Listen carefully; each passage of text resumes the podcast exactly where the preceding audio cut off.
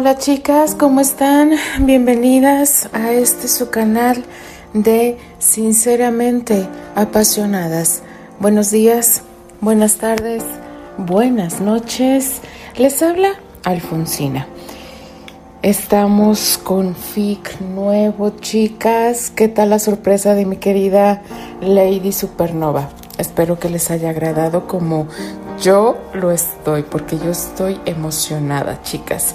No sé si me escucharon ayer en el inicio de la narración que yo quería soltarme a gritar, a llorar, a no sé qué hacer, porque yo estaba súper y estoy súper, súper contenta.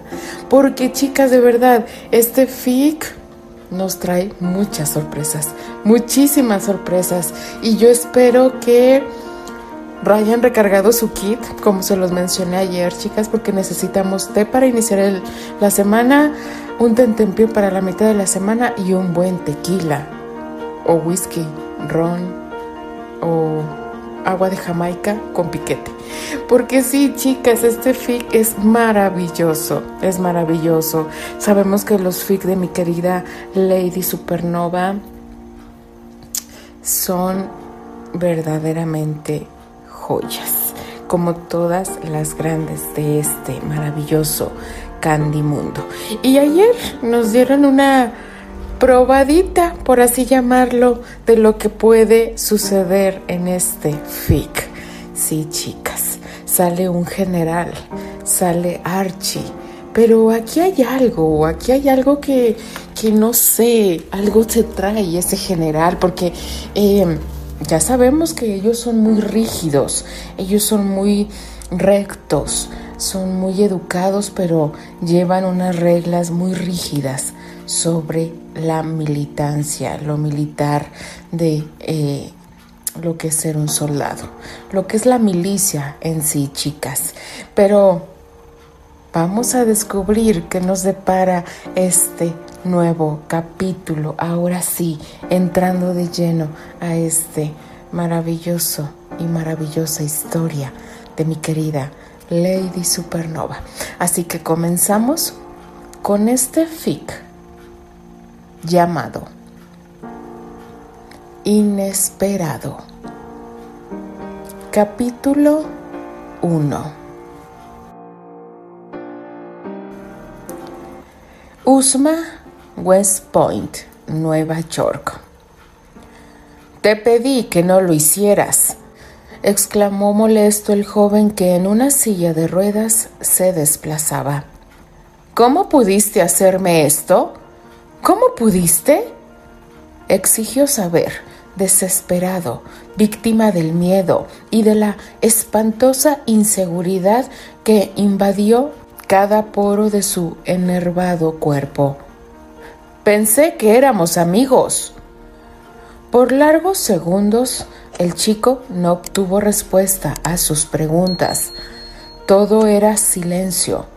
El culpable del exabrupto comprendía su actuar y por eso dejó que se desahogara.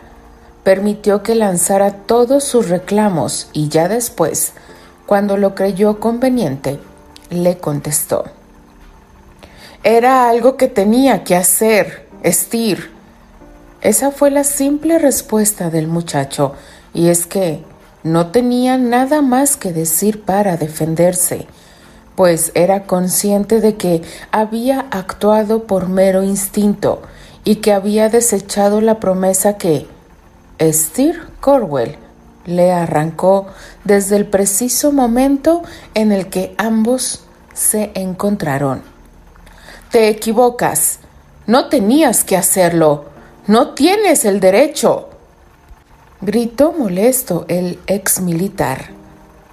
Estir, tu vida pende de un hilo. No te atrevas a negarlo.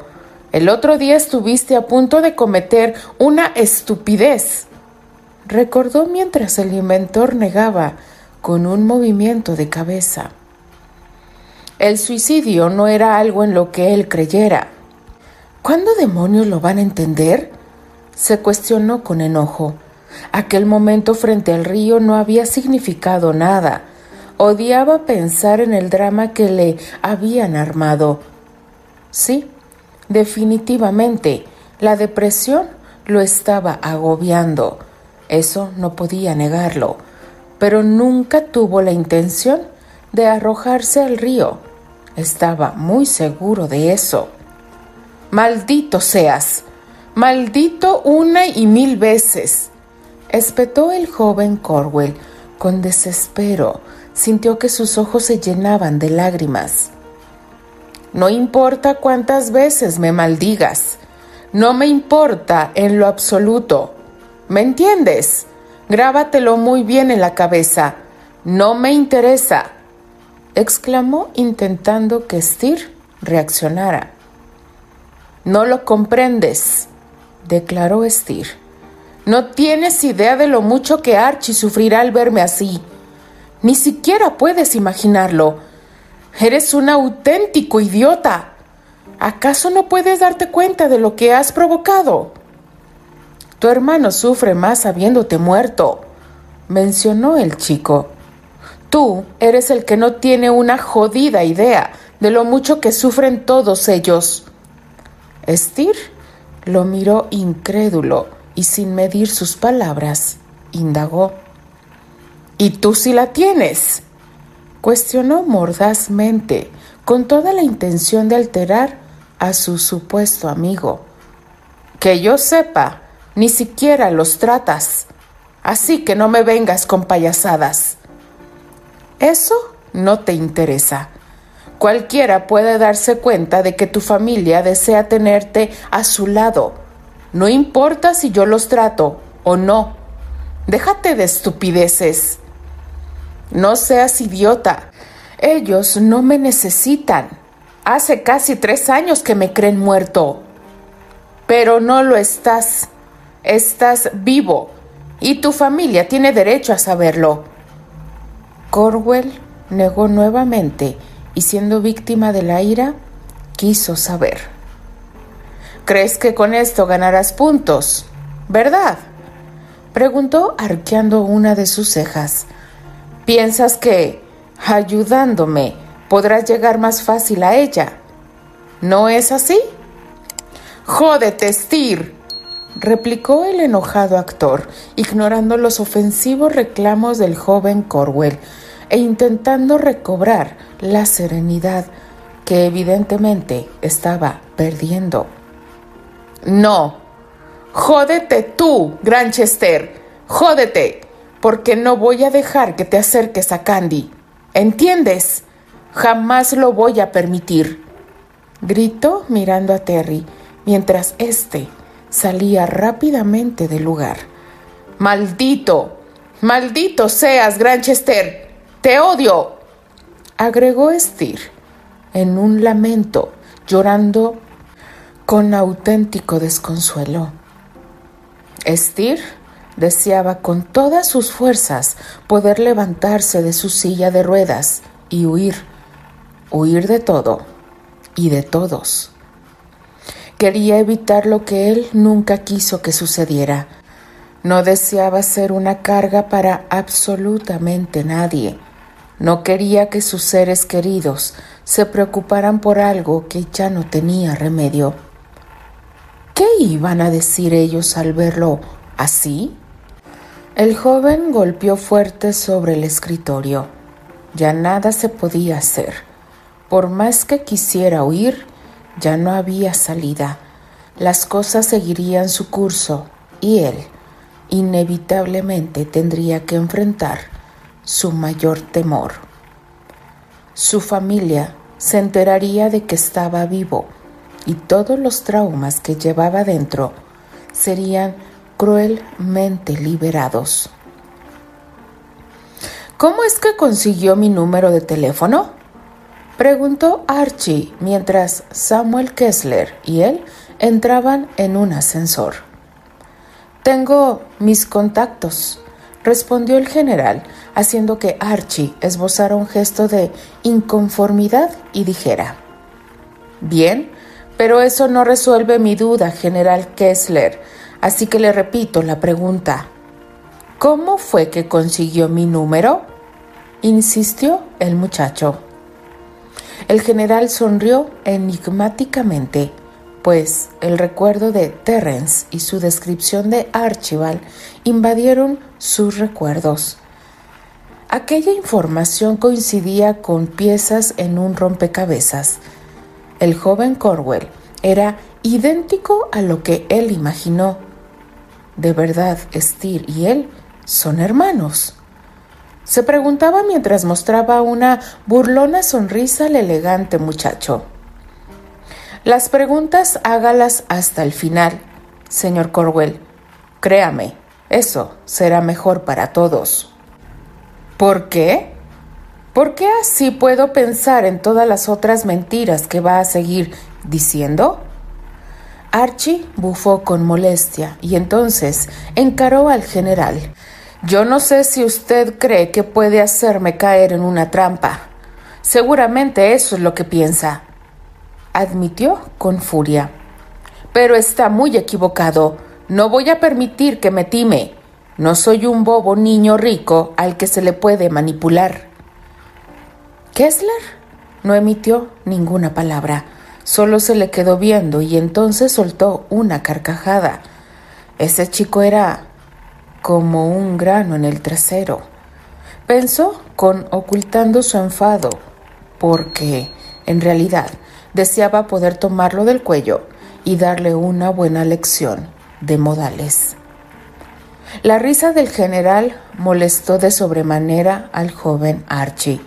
Lo enfureció a tal grado que estuvo a punto de darse la media vuelta y abandonar la conversación.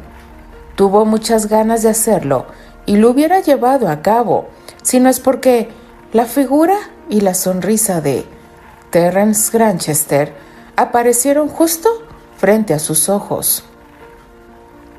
Debiste ser actor, Corwell. Sabes, no te cuesta nada armar drama. Fueron las primeras palabras que Terry le dirigió al confundido Archie. ¿Y tú ¿Qué diablos haces aquí? Estoy aquí para apoyar al general Kessler, comentó Terry. Lo que te ha dicho él es 100% realidad. Estir está vivo y se encuentra aquí, a unos metros de nosotros.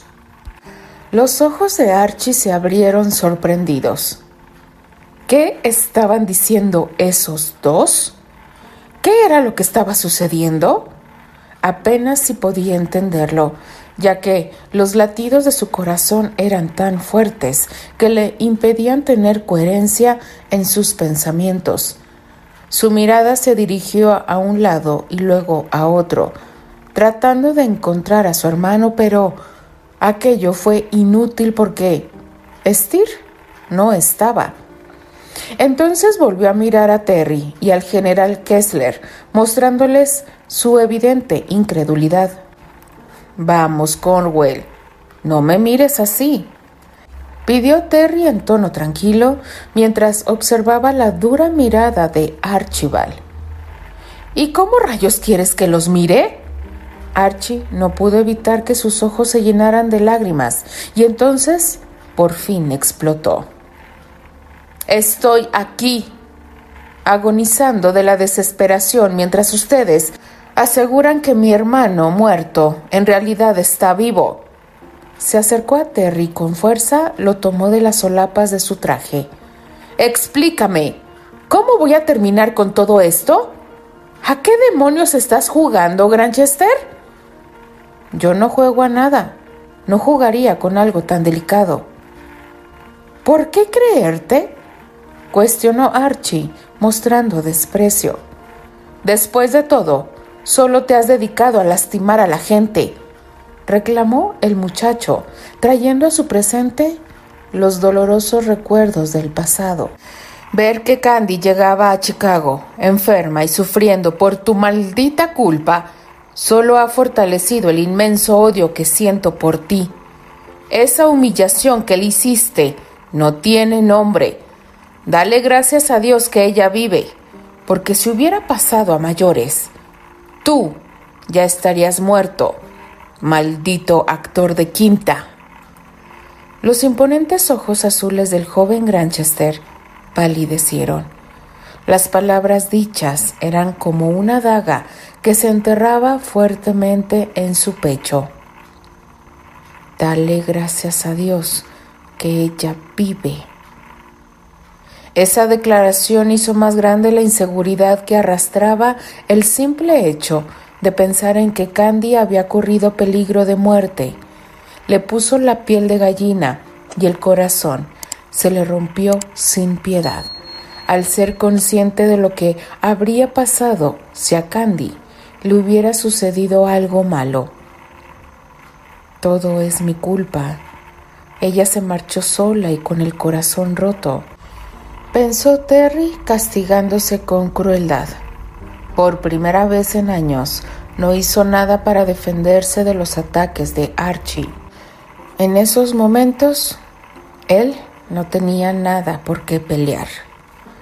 El general Kessler advirtió el desconcierto de su joven amigo y optó por separarlos. La denuncia que Archibald Corwell era una vieja rencilla, mas eso no tenía cabida en el asunto que estaban tratando. Por lo tanto, debían parar de discutir. Después hablarán de eso y entonces aclararán cualquiera de sus inconformidades. Gruñó Kessler y enseguida indicó la puerta donde se situaba el taller de Steer. Pase, por favor, señor Corwell, y salga de cualquier duda, porque de muchas cosas me han acusado, menos de ser un mentiroso o timador. Usted ha insultado mi persona en cada oportunidad que se le presenta. ¿Y sabe qué? Ya me tiene harto. Archie lo miró con algo parecido a la vergüenza y sin pensarlo más, se dirigió a la puerta que el general le indicaba. ¿Tú no vienes, Terry? Preguntó Kessler, animando al desalentado actor. Ahora mismo no soy la persona favorita de ninguno de los hermanos Corwell, así que me temo que tendré que prescindir de su invitación. Terry extendió su mano y Kessler la estrechó. Fue un gusto conocerle y haber colaborado con usted. Ha sido un placer, en verdad. Suena despedida, declaró Samuel Kessler con tristeza. No volveré a venir aquí. Espero que pueda entenderme. Terry sonrió sin muchas ganas. No podría volver a mirarlos. He defraudado a Steer y a todos, repuso con innecesaria culpabilidad. Eso no es cierto. Tú sabes que esto era lo mejor. Terrence, tú más que nadie sabe que lo que hemos hecho ha sido por el bien de nuestro amigo. Ya no importa. Terry miró al hombre y antes de irse le dijo, Si usted quiere ir a la compañía de teatro, será más que bienvenido. Por favor, cuando vaya a Manhattan, no dude en pasar a saludarme. Samuel Kessler asintió y sin más por decir, dejó que Terry se marchara. La pena del actor era tan grande que podía verse a metros de distancia. Eso no le gustaba para nada. El chico solo había tratado de hacer un bien, por lo que no era justo que estuviera pasando por esa situación tan injusta. Kessler retiró la vista de la figura de Terry, quien desaparecía en el corredor y después se dirigió hacia la puerta de acceso en donde pretendía que Archibald hubiese entrado. Samuel Pensó que a esas alturas el reencuentro entre hermanos ya era una realidad. No obstante, para su sorpresa, eso aún no había sucedido. Si pudiera, lo ayudaría a levantarse, pero sencillamente no lo puedo hacer. Mencionó Steer apuntando al suelo e indicando que el cuerpo de Archie yacía tendido sobre el frío piso del salón. El joven inevitablemente había caído desmayado ante la sorpresa de ver a su hermano mayor frente a frente. Al menos le hubieran advertido, dijo Steer con pesar, mientras el general Kessler pedía ayuda. Debieron comportarse como hombres y decirle que se encontraría con un esperpento. Demonios, niño, deja de autocompadecerte. Déjalo ya, Corwell, gritó Samuel. Sí, sufriste una de las peores desgracias en el campo de batalla pero estás vivo. Vivo. ¿Cuánto crees que eso vale? En esta condición, cuestionó Steer mirando su única pierna sana. Nada. No vale absolutamente nada. Ya no me interesa, Alistir. Cuando tu hermano despierte, tendrás que tomar una decisión. O te aplicas o sigues instalado en tu ridícula autocompasión. Como sea, yo ya no pienso meterme. Estoy completamente harto de esta maldita idiotez. Kessler ni siquiera volteó a verlo. Se retiró del lugar, mientras el doctor y algunas enfermeras se acercaban a Archie. ¿Qué fue lo que sucedió, señor Corwell? preguntó una voz conocida, al tiempo que Steer le dirigía una mirada llena de frustración. Él se desmayó al verme. Aceptó con incomodidad. Creía que yo estaba muerto. Y bueno, ya usted comprenderá. Sí, lo comprendo. Esto suele pasar y es más común de lo que usted piensa, le dijo ella con tranquilidad, mientras Steer se sonrojaba. No se preocupe, el doctor Pierce lo hará reaccionar en unos segundos y entonces su hermano podrá saludarlo. Steer asintió. Aquella muchacha siempre le tranquilizaba. No importaba en qué estado él estuviera. La señorita Daniels todo el tiempo intentaba darle su mejor cara. Era tan parecida a Candy que en ocasiones él se sentía en casa y no un patético refugiado en esa base militar. Los ojos de Steer siguieron con cautela los movimientos del doctor Pierce. Parecía que todo estaba en orden. Archie estaba reaccionando. Sin embargo, sabía que estaría más relajado cuando supiera que su hermano permanecería completamente despierto. Puede escucharme, señor Corwell, Cuestionó el doctor por tercera ocasión. Sí. Ha sufrido un desmayo. ¿Recuerda lo que sucedió antes de que se desvaneciera? Archie negó con debilidad. Yo no estoy muy seguro de lo que pasó.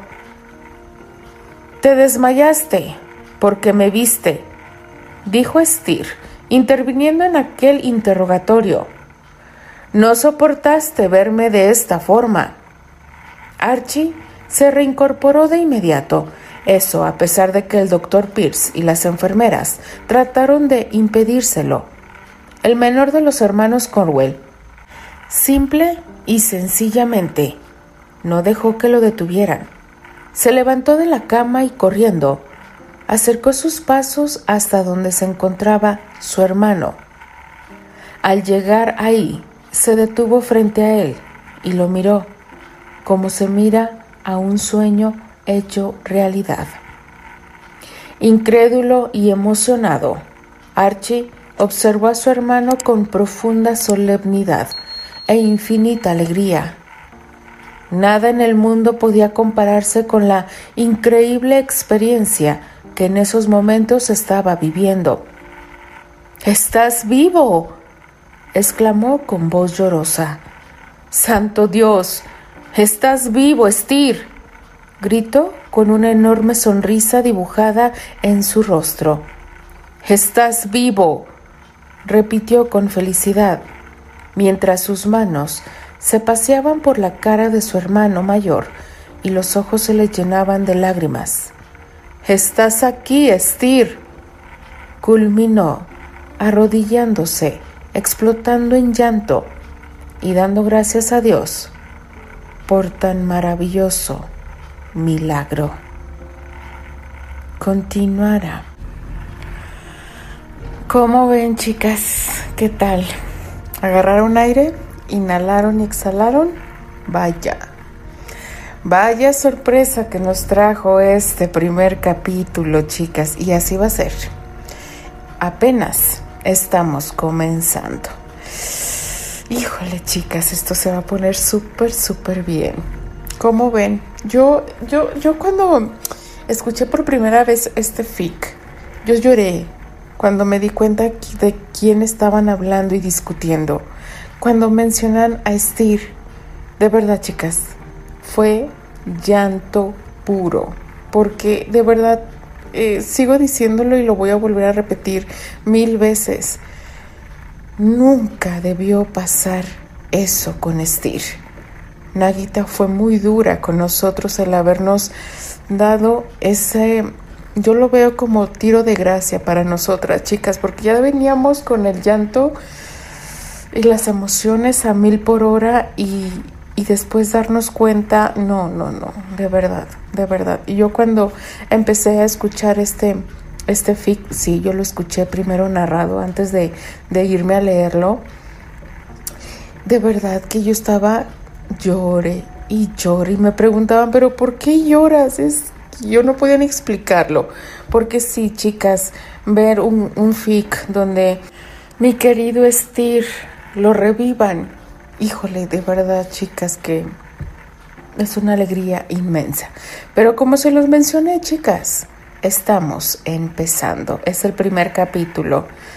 Vamos a ver qué emociones nos trae mi querida Lady Supernova. Así que simplemente denle like a la narración, déjenme sus maravillosos comentarios. Se despide Alfonsina, la chica de los labios rojos, y de parte de las apasionadas. Nos escribimos, nos leemos y nos escuchamos en el siguiente capítulo. Adiós.